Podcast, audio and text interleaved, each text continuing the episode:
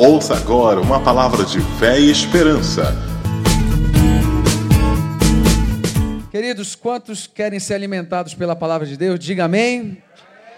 Então abra sua Bíblia, por favor, em 1 Coríntios. Isso é uma mensagem que eu ministrei esses dois dias que eu estava pregando em algumas igrejas. Eu quero compartilhar com a minha igreja também.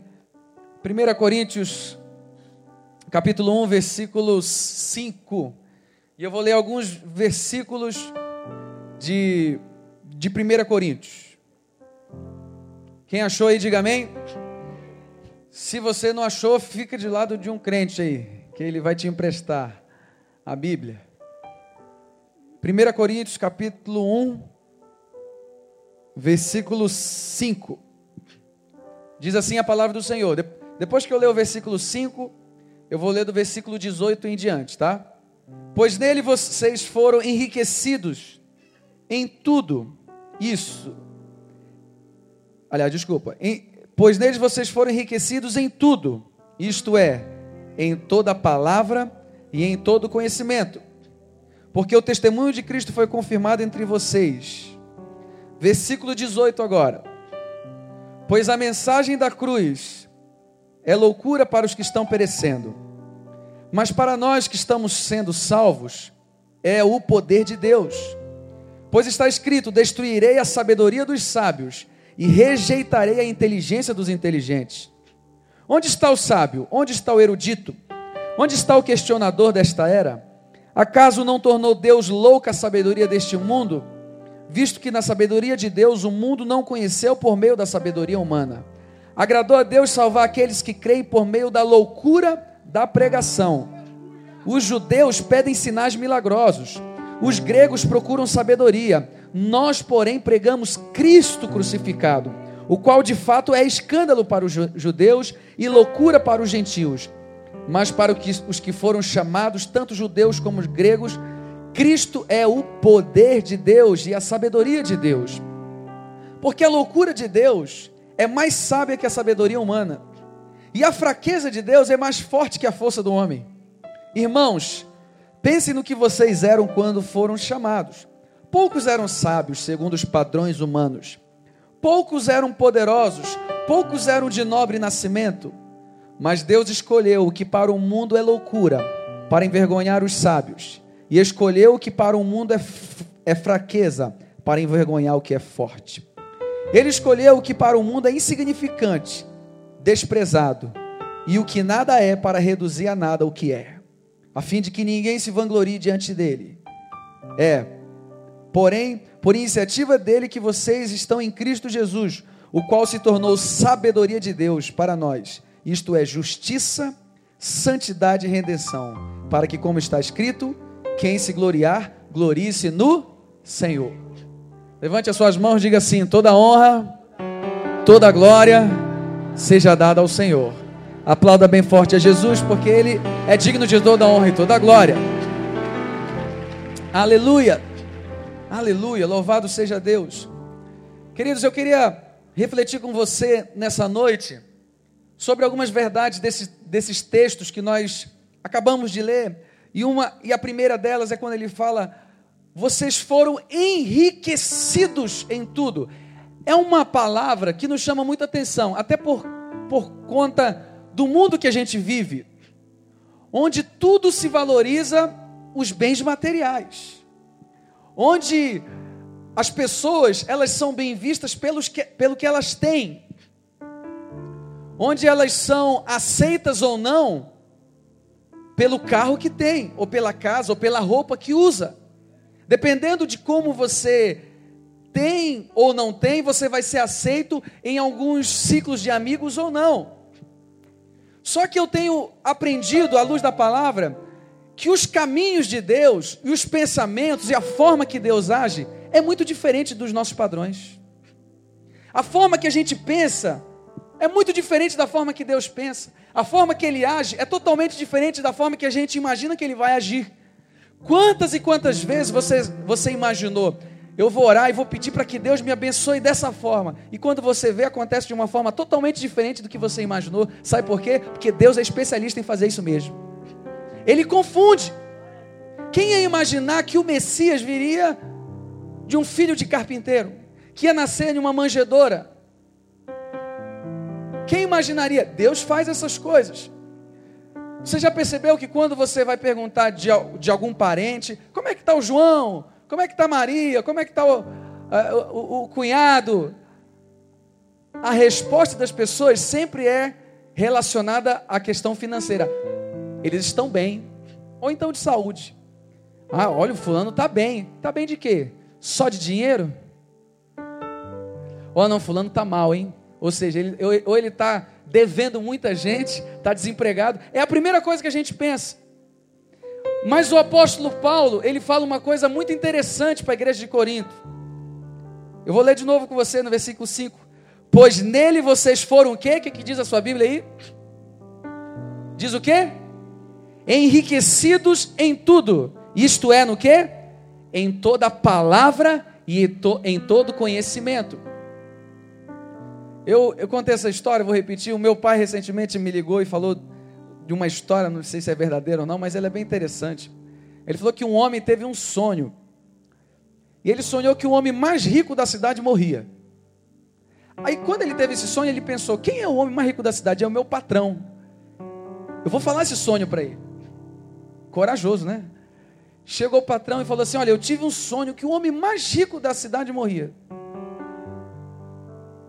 Aí o patrão pensou assim: bem, eu sou o homem mais rico da cidade, deve ser eu que vou morrer. Passaram-se seis meses, morreu o, o homem que, te, que teve o sonho. Sabe por quê? Que ele era o homem mais rico daquela cidade. Não era de dinheiro, não. Era do grande tesouro que ele tinha naquele vaso de barro. A gente fica pensando: qual é a maior riqueza que um homem pode ter? Qual o bem mais precioso que a gente pode dar à nossa prole, aos nossos filhos? Será que de fato é um bem material? E a gente analisando, Paulo fala assim: em todo conhecimento e na palavra. Quando uma pessoa está cheia da palavra de Deus, ela já tem tudo o que ela precisa, porque o resto vai ser consequência. A palavra, ela liberta, ela transforma, ela cura. Então, querido, se você deseja ser rico, quantos querem sair dessa noite aqui cheio de riqueza? Diga glória a Deus. Então, levanta a sua Bíblia aí, bem alto. Diga assim: a palavra, a palavra de Deus é a maior riqueza que eu possa ter. Vocês já foram enriquecidos em, em tudo, ou seja, na palavra e no conhecimento. E hoje em dia, na, na, na suposta crise que existe, mas eu quero declarar em nome de Jesus que você não está na crise, você está em Cristo, amém? Não estou fazendo apologia a, a, a, não existe problema, eu sei que existe. E Jesus não enganou ninguém, ele, ele disse em João 16, 33: No mundo tereis aflições, mas tende bom ânimo, porque eu venci o mundo. A diferença é que, em meio a tanta turbulência, a gente tem a paz que excede todo entendimento, amém? Então, queridos, a palavra de Deus nos traz a garantia do conhecimento, de sabedoria, da verdade. E eu começo a me lembrar de uma história que está registrada, você pode anotar depois em Marcos 10, 17, de um jovem rico. Eu disse o que? De um jovem o quê? Rico. Olha como eu quero que às vezes a nossa configuração do que é ser rico está um pouco é, deturpada em relação ao que Deus pensa em relação a isso. O jovem chegou para Jesus, humildemente se prostrou diante dele e disse: Mestre, o que, que eu posso fazer para herdar a vida eterna? Ele disse: Bom mestre, por que você diz bom? Só existe um bom. Aí ele disse, Jesus disse para ele: Você já sabe, segue os mandamentos. Não matarás, não adulterarás, amarás o teu próximo como a ti mesmo. Aquele jovem diz assim: tudo isso eu já faço desde a minha adolescência. Ou seja, quis mostrar que, olha, isso aí eu, eu já tiro de letra, tirou onda. A Bíblia diz em Marcos 10, 17, que Jesus olhou para ele e o amou. Sabe por quê? A Bíblia diz isso? Porque quem ama, fala a verdade. Quem ama, confronta. Quem ama quer o bem. Eu tenho dois filhos. Eu sei que não parece, você acha que não parece, mas eu tenho dois filhos. E às vezes eu tenho que ser um pouco duro com eles, mas é porque os amo. A Bíblia diz que Jesus olhou para aquele jovem e o amou, e que faltava alguma coisa nele ainda, porque ele era uma pessoa dedicada. Você imagina, ele chegou e se prostrou diante de Jesus, ele procurou a salvação, ele queria saber como é que herdava a vida eterna. Ele chegou até Jesus humildemente, e Jesus disse para ele: está faltando alguma coisa em você. Sabe o que você faz? Vende tudo o que tu tem, dá para os pobres e me segue. Todas as pessoas que encontravam com Jesus chegavam tristes e saíam alegres. Esse jovem chegou alegre e saiu triste. Não há ninguém que vire as costas para Jesus que saia feliz. Ninguém. Aquele jovem tinha algo dentro dele que ele não ele não estava disposto a abrir mão. E naquele momento Jesus estava mostrando para ele que a verdadeira riqueza ele não tinha. A verdadeira riqueza é a presença do Espírito Santo na nossa vida. É igual uma pessoa que está no se afogando, está à beira da morte, e ela tem vários quilos de ouro, e ela, e ela precisa abrir mão da, daquela fortuna, porque senão vai cair um, vai fazer peso e vai fazer com que ela morra afogada. E sabe o que ela faz? Não, mas isso aqui vale muito. Se ela não abrir mão daquilo, ela pode, ela pode se afogar e morrer. É o que aconteceu com aquele jovem. E eu não estou falando, querido, da questão de você ter ou não ter dinheiro. Eu estou falando do amor ao dinheiro.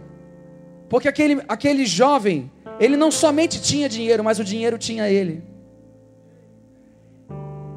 A questão não estou fazendo também apologia à pobreza, porque Deus ele nos dá prosperidade. Deus ele te abençoa. A Bíblia diz em Isaías 1:19, se quiserdes me ouvir, comereis o melhor dessa terra. Deus tem o melhor para os seus filhos. Mas eu estou falando que a configuração daquele moço não estava batendo com o do céu. Aí você vai ler quando a Bíblia diz: Não junteis tesouro na terra, onde a traça e a ferrugem corrói. Junteis tesouro no céu. É no céu. Como é que a gente pode depositar na poupança do céu. Aquele jovem, ele estava equivocado quanto à salvação, porque ele achava que para ser salvo era por mérito. E a Bíblia diz em Efésios 2:8: "Pela graça sois salvos por meio da fé, isso não vem de vós, é dom de Deus". Aquele, aquele jovem estava equivocado em relação a si mesmo, porque ele achava que era um observador da lei, quando ele era um transgressor da lei. Aquele jovem estava equivocado em relação a Deus também, porque ele achava que cumprindo algumas obrigações da lei, eles ficariam quites com Deus. Mas Deus olhou muito mais do que as suas atitudes, Deus olhou o seu coração. E é assim que Deus faz com você. Você está aqui hoje, de repente, com uma roupa muito bonita, passou um perfume e está com. Tá, por fora está muito bonito. Deus está olhando lá dentro de você. E Ele sabe o que precisa mudar. Ele olhou para aquele homem e o amou e disse: Está faltando mudar uma coisa aí dentro. Aí você entende quando Paulo fala? Vocês já foram enriquecidos em tudo. Aí quando Jesus confronta esse homem e fala: Vende tudo que você tem, dá aos pobres e me segue. E eu quero que você atente para uma coisa. Sabe o que aquele jovem teve? Uma oportunidade ministerial. Porque ele era jovem. Ele poderia ter aberto mão de tudo aquilo para seguir uma vida com Cristo mas ele não optou fazer isso. O maior investimento e o melhor investimento que a gente pode fazer é dar a nossa vida para Deus a serviço do reino. Eu não tenho dúvida nenhuma disso que eu estou te falando. Se você investir a sua vida no reino de Deus, vai valer a pena. Deus não está falando, obviamente, para você vender tudo que você tem e dar para os pobres, porque se ele te falar, você vai ia fazer. Mas aqui ele está falando de valores. Aonde estiver o teu tesouro, ali está o teu coração. É isso que a Bíblia está nos ensinando. E como é que eu posso juntar tesouro no céu? Domingo a gente foi agraciado por uma peça. Quantos estavam aqui domingo? Quantos viram aquela peça? Eu me importo. Coisa linda, né? Sabe como você pode juntar tesouro no céu? Sendo importante. Importante é a capacidade de fazer falta, porque um dia eu e você vamos morrer. Amém? Quem quer morrer aqui? Mas essa certeza você tem. Nós vamos morrer. Não sei quando. Mas a gente vive como se a gente fosse eterno. Agora que eu lembrei, de fato a gente é eterno. Só os filhos de Deus entenderam. Nós somos eternos. Porque nós temos a vida eterna. Dê um aplauso a Jesus. Nós temos a vida eterna. Mas como é que você pode juntar tesouro no céu? Importar significa trazer para dentro.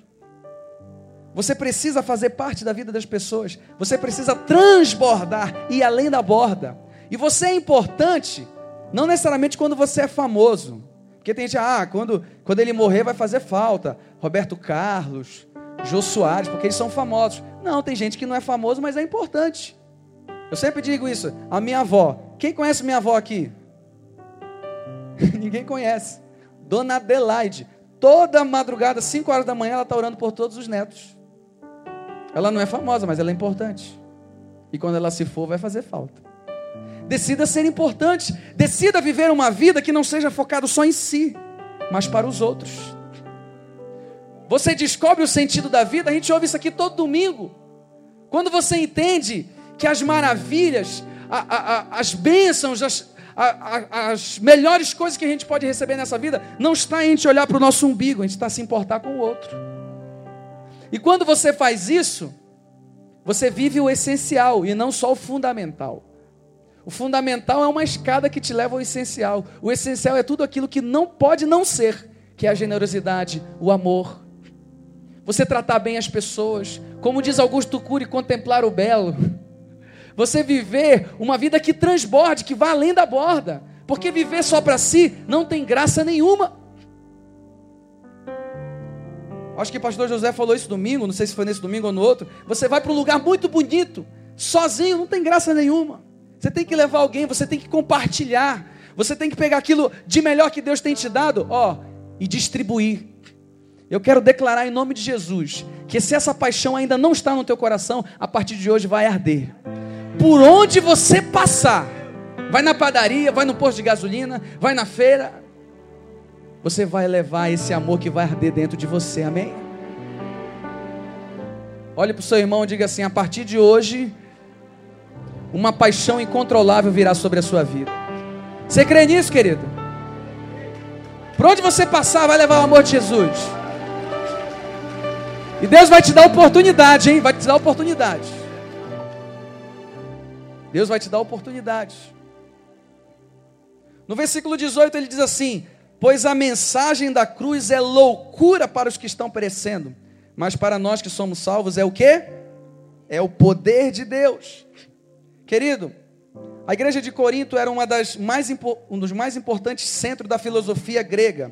Eles davam grande importância a grandes filósofos, pensadores e oradores. Eles gostavam de ouvir belos e rebuscados discursos.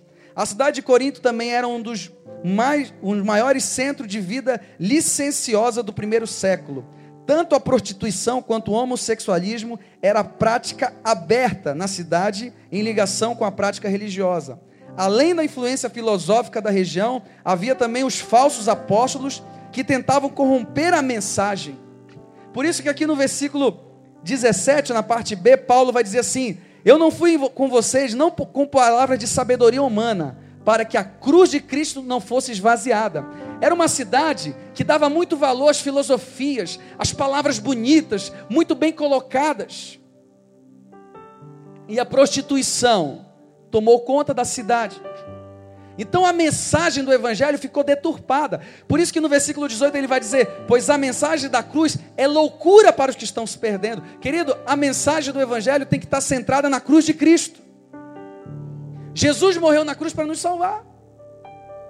O evangelho é simples, João 3,16, porque Deus amou o mundo de tal maneira que deu seu Filho unigênito para que todo aquele que nele crê não pereça, mas tenha vida eterna. Ah, mas tem alguma obrigação? É de graça, é para aqueles que creem. Pela graça sois salvos por meio da fé. Isso não vem de vós, é dom de Deus.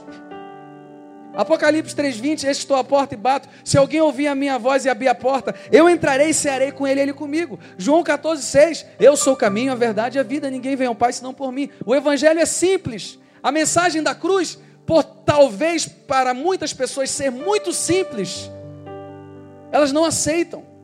Mas é assim mesmo que acontece. Olha o que diz o versículo 20. Acompanhe comigo. Onde está o sábio? Onde está o erudito? Onde está o questionador dessa era? Acaso não tornou Deus louca a sabedoria deste mundo? Visto que na sabedoria de Deus o mundo não conheceu por meio da sabedoria humana, agradou a Deus salvar aqueles que creem por meio da loucura da pregação. Para muitas pessoas isso é loucura, mas também é bíblico, porque a Bíblia diz que nos dias de hoje está acontecendo como aconteceu nos dias de Noé. Quando Noé disse: Olha, vai vir dilúvio aí, vai todo mundo morrer. Hein? Se vocês não entrarem na arca, o que, que diziam? Velho está maluco. Esse velho é vascaíno, tô brincando, hein? Esse velho não, não, não tá batendo bem das bolas. A Bíblia diz que assim como foi nos dias de Noé vai acontecer hoje. Você fala para algumas pessoas, ah, mas Jesus está voltando. E eu quero dizer para você que está nos visitando que isso não é, não é loucura. Dentro da configuração, de repente, do homem é até loucura. Mas a Bíblia diz que é o poder de Deus. Jesus está voltando. E um dia nós vamos subir com Ele. Nós precisamos acreditar nisso porque é a verdade da palavra. É loucura. Os sábios não. A, a, a sabedoria humana não consegue compreender isso. Até hoje, grandes filósofos, cientistas, ateus, debatem e contradizem entre eles em relação à teoria da evolução. Muitos acham que Charles Darwin é o pai da teoria da evolução, mas o seu avô, hoje estudando, Erasmo é, Darwin, quase que eu falo Erasmo Carlos, Erasmo Darwin, seu avô já defendia essas teses, mas até hoje não provou-se nada.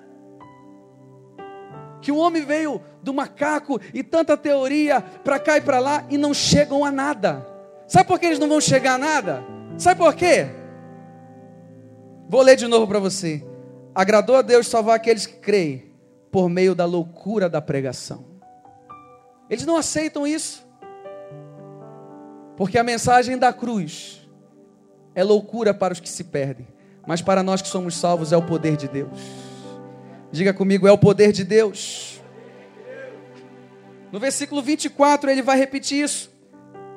Tanto judeus como gregos Cristo é o poder de Deus. E eu quero dizer uma coisa para você, querido. Você está no lugar onde é manifesto o poder de Deus.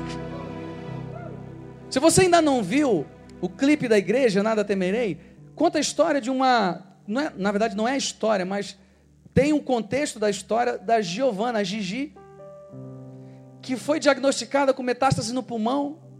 Lembra, Alba, dessa época? Quanto a igreja orou, quanto clamamos os médicos não entendem isso. A sabedoria humana não consegue compreender. Não vai entender nunca. Sabe por quê? Porque é o poder de Deus. Queridos, o poder de Deus vai além da compreensão humana. Paulo, em Filipenses, capítulo 3, do versículo 5, ele começa a falar algo bem interessante. Ele diz assim: Eu poderia, eu vou falar na minha linguagem, eu poderia me gabar de muitas coisas, porque quanto à lei eu sou fariseu, circuncidado ao oitavo dia. A circuncisão era uma aliança que o povo hebreu fazia, uma, uma aliança com Deus, onde o homem cortava o, o prepúcio do sexo masculino, simbolizando a aliança com Deus. Então, Paulo circuncidado oitavo dia. Quanto à lei fariseu, quanto ao zelo perseguidor da igreja, ele começa a dizer todos os status, os status que ele tinha. Aí depois ele diz assim: mas isso eu considero como perda comparado ao conhecimento de Cristo Jesus. E sabe que muitas vezes a gente está querendo valorizar, valorizar aquilo que Paulo menosprezou. O status, o conhecimento. Mais uma vez eu quero dizer, querido, eu não estou fazendo apologia ao despreparo, não. A única questão que eu quero que você entenda é que o holofote tem que ser nele e não no pregador. O holofote tem que estar nele, não no ministro. O holofote tem que estar nele. É essa compreensão que a gente precisa entender. É o poder de Deus. Os grandes palestrantes não compreendem. Eu não era dessa época porque Nessa época eu acho que eu era criança, Alba.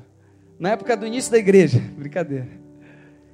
Mas quem poderia imaginar que uma igreja que começou numa escola municipal se transformaria no que é hoje? Sabe como é o nome disso? Poder de Deus. Realizando milagres diariamente, de casa em casa, no partir do pão. Unânimes na doutrina dos apóstolos. Fiéis, porque vem dificuldade, mas sobre todas as elas nós já somos mais que vencedores. E eu quero declarar algo muito profético. Tudo isso que aconteceu é apenas o começo do que Deus ainda vai fazer através da sua vida e nessa igreja. Você crê nisso? Você pode dar um forte aplauso a Jesus? Você pode dar um grito de júbilo declarando isso no reino espiritual? Diga aleluia!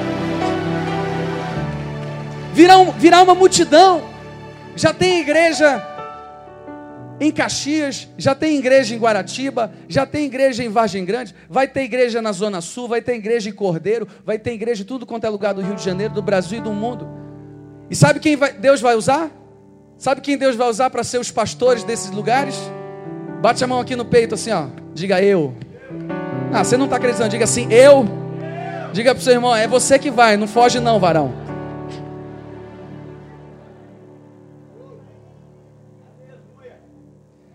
No versículo 26, sabe que ele diz algo muito bonito? Que isso se aplica tremendamente para a nossa vida. Irmãos, pense que no que vocês eram quando foram chamados. Poucos eram sábios segundo os padrões humanos. Olha essa palavra, padrões humanos. Sabe que eu, eu, eu extraio aqui? Que os padrões humanos são diferentes dos padrões divinos. Quer ver um exemplo? Davi olhou para aquele gigante e disse: Quem é esse circunciso para desafiar o Deus de Israel? Aí ele falou assim: Eu vou lutar. Ninguém entendeu. Aí sabe o que fizeram com ele? Tentaram colocar padrões humanos dentro dele. Pega a, a, a armadura de Saul. Ele não conseguiu nem andar. É isso que acontece quando tentam colocar na gente padrões humanos, a gente paralisa. Sabe o que Deus está nos dizendo? Que a gente não precisa dos padrões humanos, a gente precisa da força de Deus. Por muitas vezes, ninguém, ninguém era, era, era tão sábio segundo os padrões humanos, mas é assim que Deus faz.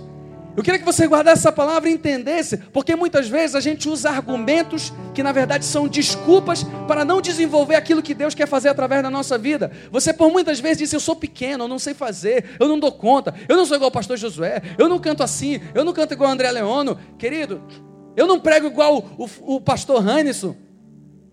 Esse é o primeiro passo para o sucesso. Você reconhecer que realmente não sabe fazer. Esse é o primeiro passo para Deus desenvolver algo tremendo através da sua vida. Quem foram os discípulos de Jesus? Pescadores. Por que ele fez isso? Existe um, um, um, humor de Deus que muitas vezes a gente não compreende, mas é assim mesmo. A gente está lendo desde o início que Deus usa as coisas loucas para confundir as sábias. E assim vai ser na sua vida. As pessoas vão olhar para você e vão dizer: só Deus poderia ter feito isso por você. É assim mesmo, sabe por quê? Porque o crédito não vai ser seu, vai ser dele. Deus pega Pedro, que era um iletrado, e se torna e leva ele para os judeus. E Paulo, que foi criado aos pés de Gamaliel, para quem? Para os gentios. Sabe por que Deus fez isso?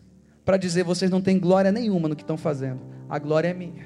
A Bíblia diz: uns pregam, uns plantam, outros regam, mas quem dá o crescimento é o Senhor. Ele que dá o crescimento. Querido, foi assim com Davi, foi assim com Gideão. E muitas vezes a gente pensa que Deus, ele precisa de uma grande estrutura para realizar um milagre. Não, ele precisa de um coração dependente dele. Ele precisa de, de uma pessoa que entende que é Ele que faz o milagre.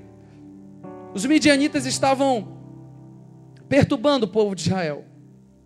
E Deus levanta Gideão. E tinha um grande exército. E Deus fala para Gideão: Gideão, tem muita gente. Você já viu aquela situação maluca que você tem que. Vou transformar um pouco para o nosso dia a dia. Você tem uma conta de, de 10 mil para pagar. E você só tem mil. E Deus olha para você: você tem, muito, você tem muito dinheiro, você só precisa de de 10 reais para pagar essa conta de 10 mil. É como se fosse isso, é uma loucura. Deus, ele tem essas loucuras, eu quero que você entenda isso. Ele tem essas loucuras para mostrar o seu poder. E ele disse para Gideão: Gideão, os tímidos e covardes dêem um passo atrás. Só aí foram 22 mil. Gideão, aqueles leva o povo para beber água. Os desesperados que forem igual um cachorro maluco bebendo água, tira esses fora. Mas aqueles que levarem as mãos, ficarem observando o exército inimigo, a água até a boca, você separa esses. Quantos ficaram? Deus não precisava de um grande exército para mostrar que a vitória vinha pelas mãos do Senhor. Com 300 homens, em uma só voz, em uma só voz, Deus deu a vitória ao povo de Israel. Deus faz essas coisas. O que, que tem para alimentar essa, esse povo aí? Só cinco pães e dois peixes. Outra situação, estou mostrando para você várias. Aí os discípulos, já está tarde, despede a multidão. Sabe o que Jesus fala? Dê vocês de comer. Olha que interessante. Você já parou para pensar nisso? Jesus não disse assim: fiquem calmos, porque eu vou fazer um grande milagre. Não está escrito isso.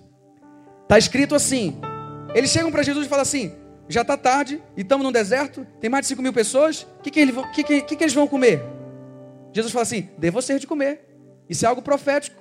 Sabia disso, querido? Que é profético isso? Que você pode alimentar uma multidão? Você pode alimentar uma multidão, você não está acreditando, como eles não acreditaram. Como é que pode alimentar uma multidão com cinco pães e dois peixes? Sabe que os cinco pães e dois peixes representam? A tua limitação, o pouco que você sabe. Mas você só precisa acreditar que o Deus que faz todo milagre está contigo. Ele usa essas coisas extraordinárias. Sabe por que ele faz isso? Ele usa as coisas loucas para confundir as sábias. É assim que vai ser na sua vida, é assim que vai ser na tua família. Creia nisso, querido. É a palavra de Deus. A palavra de Deus ela é viva, ela é eficaz, ela é mais cortante que uma espada de dois gumes, ao ponto de dividir alma, espírito, juntas e medulas e apta para discernir pensamentos e intenções do coração. A palavra ela fala, ela revela. Assim vai ser na sua vida. Não imagine, ah, eu estou assim, porque a minha família é pobre, porque ninguém me ouve, porque lá na igreja assim, assim, assado. Querido, pare de se vitimizar. Deus é contigo.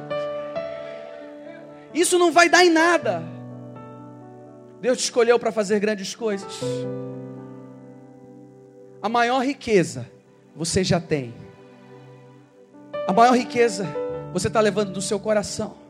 De repente hoje você tinha uma coisa para fazer, um negócio para fechar, uma conversa para ter. Eu quero dizer uma coisa: você escolheu a boa parte, que foi vir aqui ouvir a palavra de Deus, se render aos pés de Jesus. A maior riqueza é essa. A maior riqueza que a gente pode deixar para os nossos filhos é a paixão pela presença de Deus.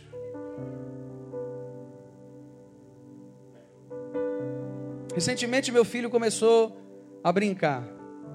Não quero ir para a igreja. Não sei se é por causa do Kids, né, Alba? Aí ele brincou comigo. Não quero ir para a igreja. Eu falei, o que, rapaz? O que? Será que eu ouvi direito isso? Você não tem que querer. Pode me julgar. Mas não tem querer mesmo. Não tem querer mesmo.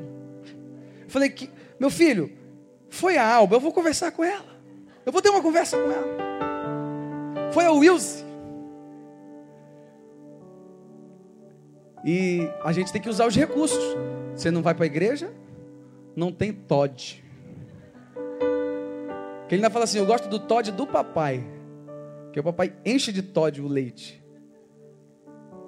Querido, a maior riqueza que a gente pode deixar para o nosso filho é que eles sejam igrejeiros, é que eles estejam meditando na palavra. Eu, eu comecei a ter hábitos há algum tempo de dizer isso para Davi, aprender alguns versículos. Vamos lá, João 14,6, eu sou o caminho, a verdade e a vida, ninguém vem ao Pai senão por mim. Aí eu enjoei tanto e falei, ah, pai, de novo, eu já sei. Mas eu estou inculcando a palavra. Eu sei, querido, que é muito bom a gente deixar um legado de prosperidade, fazer uma poupança para os nossos filhos. Mas eu quero dizer uma coisa que está escrito na palavra, eu não tenho dúvida disso. Você já tem a maior riqueza, que é a palavra e a presença de Deus na sua vida. Só transfira eles. e faz aquilo que a palavra nos ensina. Ensina a criança onde?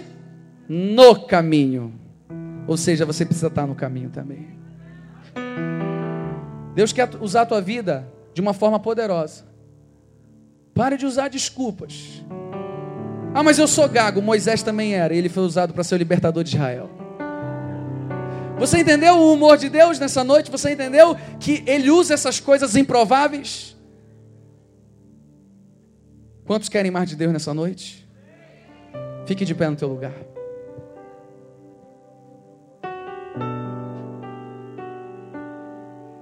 Levanta tuas mãos aos céus. Diz Senhor, Tu és o meu bem maior. Tu és a maior riqueza que eu possa ter. Comece a glorificar Ele aí onde você está. Comece a glorificar a Ele, Senhor, obrigado pela tua riqueza. Obrigado, Senhor. Obrigado, Senhor. Oh Deus. Não importa o que sou, nem o que tenho, diante do que tu és. Oh, rasgo minhas vestes, minha coroa e ofereço a ti como os vinte e quatro anciãos e a entrada em Jerusalém. A mulher na casa de Simão, eu me lanço aos teus pés. Não tenho outro bem além de ti, diga, não tenho outro bem.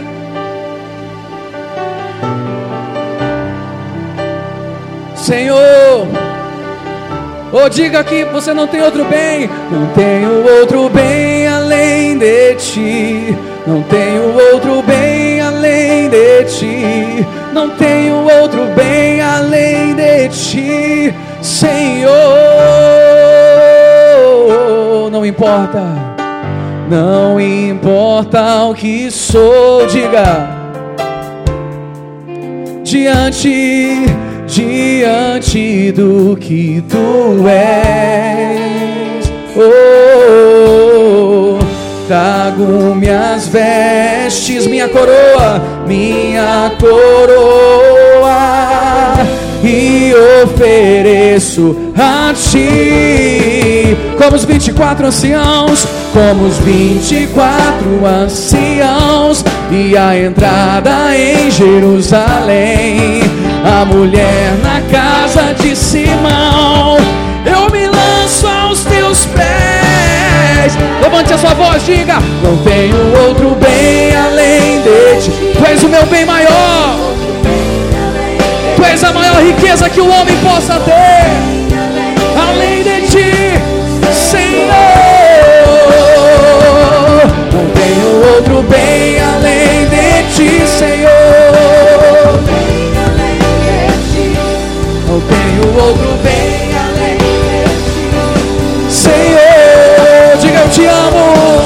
eu te amo, eu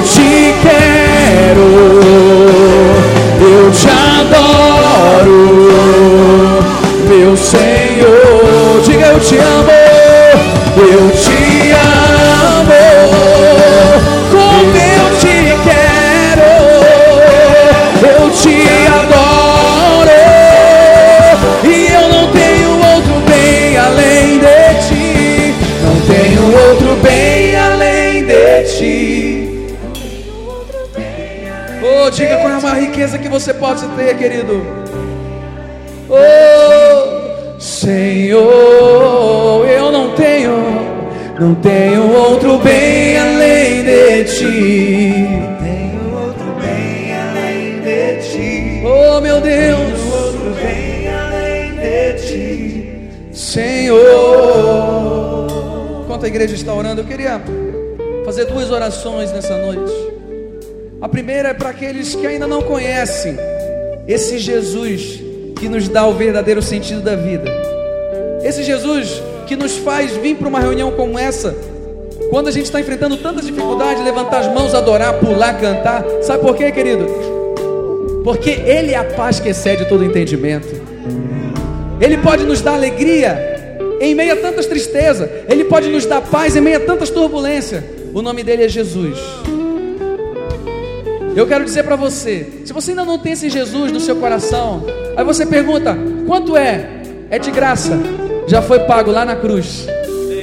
Ele te ama. Alguém entre nós que deseja receber esse Jesus como seu único e suficiente Salvador, levante uma das suas mãos que eu quero orar por você. Se existe alguém entre nós, Deus abençoe, querido. Deus abençoe. Deus abençoe você lá atrás, meu irmão. Deus abençoe. Glória a Deus. Se tiver alguém aí do seu lado, eu quero convidar você a incentivar essa pessoa. Vem aqui até o altar do Senhor, traga essa pessoa. Não vá embora ainda que eu quero fazer outra oração. Vem aqui até o altar do Senhor, você que levantou a mão. Fique aqui desse outro lado. Queria chamar a pastora Elaine. Aqui. A outra oração que eu quero fazer são para aqueles que muitas vezes se viram limitados, assim como cinco pães e dois peixes. Muitas vezes como Davi diante de Golias. Muitas vezes como Gideão diante dos midianitas. Eu quero dizer para você, Deus vai liberar uma unção ministerial sobre a sua vida nessa noite. Você crê? Você diz: Eu sou limitado, eu não posso, eu não consigo. Glória a Deus, porque você deu o primeiro passo, você não consegue, mas é o poder de Deus que vai se aperfeiçoar na tua fraqueza. Você diz: Eu não consigo romper na minha família. Amém, glória a Deus, você já reconheceu. Agora é o momento de você dar o passo e dizer: Senhor, opera um milagre na minha família. Se você deseja isso, querido, um dunamis sobre a tua vida, um poder de Deus, sai do teu lugar, vem aqui na frente que eu quero orar por você. Vamos cantar mais uma vez. Oh, não importa o que sou, cante. Não importa o que sou, nem o que tenho. Nem o que tenho. diante do que. Hoje é noite, querido, de restauração. Talvez você estava frio na fé. Hoje Deus vai derramar um fogo no teu coração. Minha coroa e ofereço a ti como os 24 anciãos, como os 24 anciãos e a entrada em Jerusalém. A mulher da casa de Simão, eu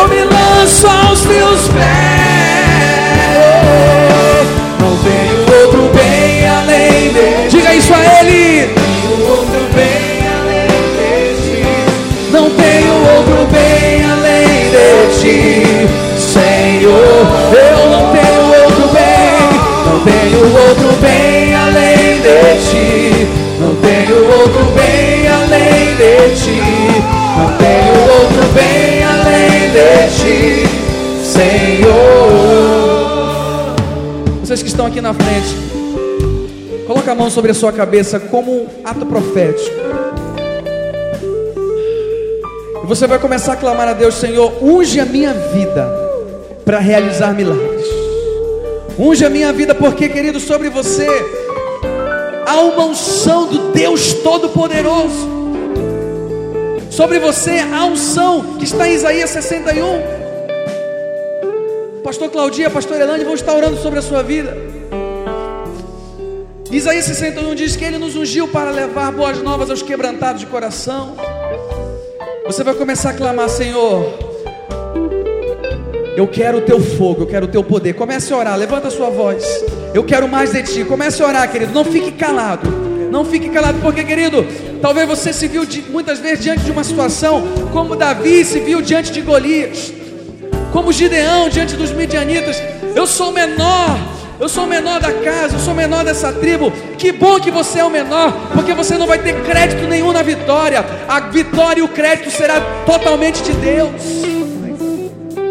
Talvez por muitas vezes você disse: Eu não consigo liderar ninguém, eu não consigo liderar uma célula, eu não consigo discipular ninguém. Querido, a unção de Deus está sobre a sua vida.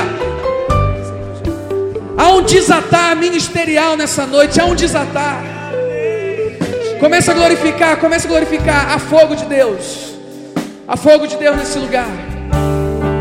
Queremos o teu fogo, Senhor. Queremos o teu fogo, Senhor. Vai capacitando a tua igreja, querido. Querido Deus está levantando um exército, uma multidão de líderes apaixonados. Há poder de Deus. Receba a unção de Deus. Receba a unção de Deus. A unção quebra o jugo. A unção quebra o jugo. Liberta a libertação nessa noite. Ô querido, os melhores dias da sua vida virão ainda. Os melhores dias da sua vida virão. Há poder de Deus. Um desatar de Deus nesse lugar.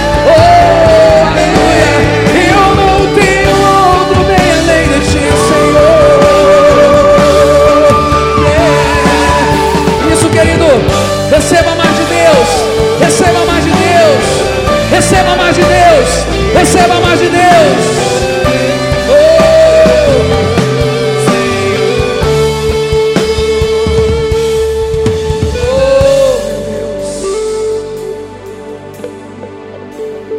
Eu já posso ver um, um, exército de líderes apaixonados, de pessoas que vão mudar a geografia do seu lugar, que por onde você passar, você vai levar esse amor que vai estar tá queimando no teu coração.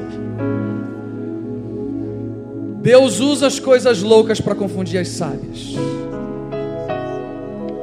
Queria que você pudesse levantar as suas mãos e dissesse: Eis-me aqui, Senhor. Com as tuas mãos levantadas, comece a agradecer ao Senhor. Comece a agradecer, comece a agradecer. Há um fluir de Deus. Este lugar, tu és real. Adore, adore a Ele. Quando a presença de Deus, querido, as palavras não são insuficientes para expressar. entregar Oh, meu Deus. totalmente.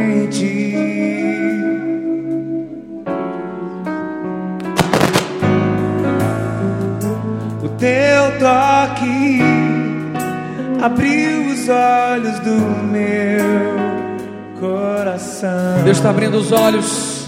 Escamas dos Eu olhos estão sendo caídas aqui. Oh, meu Deus, uma unção de Deus. Uma unção de Deus nesse lugar.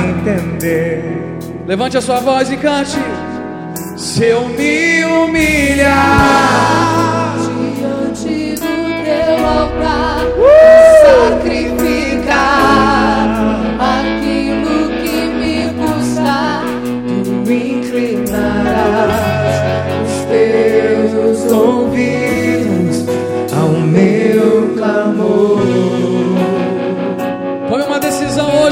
diga: mais vale um dia. no centro do teu querer E toda a vida seja mais te conhecer. tu és Minha fonte, minha colheita, minha herança. Você pode dizer nesse lugar, cante.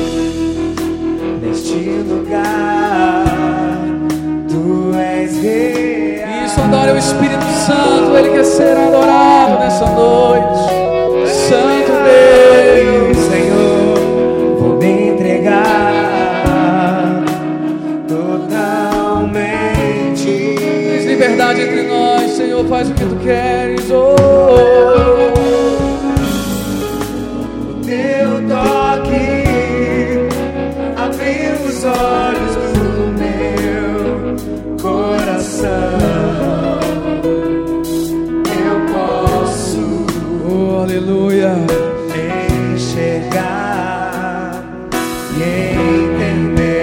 Voz bem alto, querido, e diga: Cante, se eu me humilhar.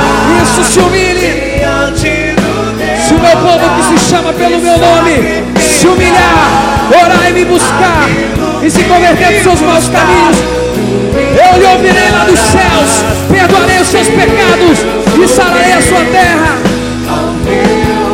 Hoje ele te chama, ele derrama uma paixão no teu coração.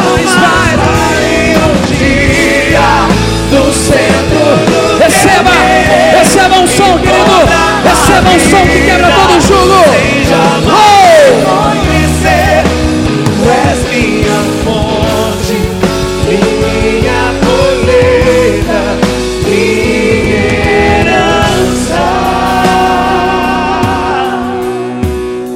o som da igreja glorificando ao Senhor. Somente agradeça pelo que Ele já fez nesse lugar.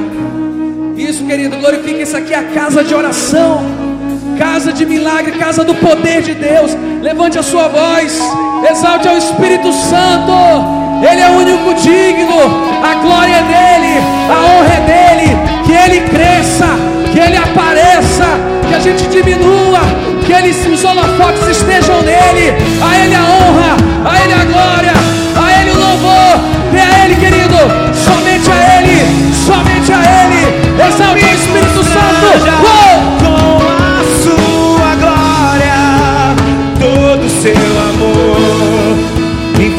Infinita humildade, servo de Pega essa voz e diga que ele cresça.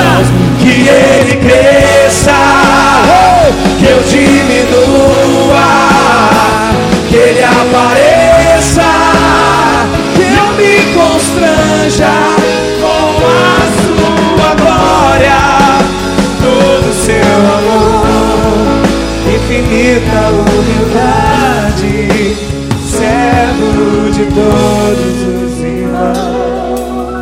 nós queremos sair daqui encharcados pela tua glória.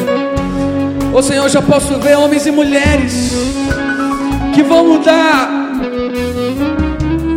o lugar onde eles moram, porque uma paixão tão intensa vai tomar conta do seu coração que ele não vai se conter, ele vai, dizer, ele vai levar o evangelho por todo lugar, ele vai abrir uma célula, ele vai ser um líder de multidão. Há uma unção de Deus nesse lugar. Senhor, nós queremos sair daqui, Senhor. Que essa paixão não seja um momento, mas seja uma vida. Que não seja só agora, mas seja amanhã. Seja na sexta-feira, seja no sábado, sejam todos os dias. Como disse o salmista, mais vale um dia na tua casa do que mil dias em outro lugar. Ô Senhor, que isso, Senhor, seja um despertar da tua igreja. O Senhor vai usar os cinco pães e os dois peixes. O Senhor vai usar os trezentos para vencer os midianitas. O Senhor vai usar os pequenos Davis para vencer os grandes gigantes. Aqui estão os grandes gigantes que o Senhor levanta nessa noite. Aplauda bem forte o nome de Jesus.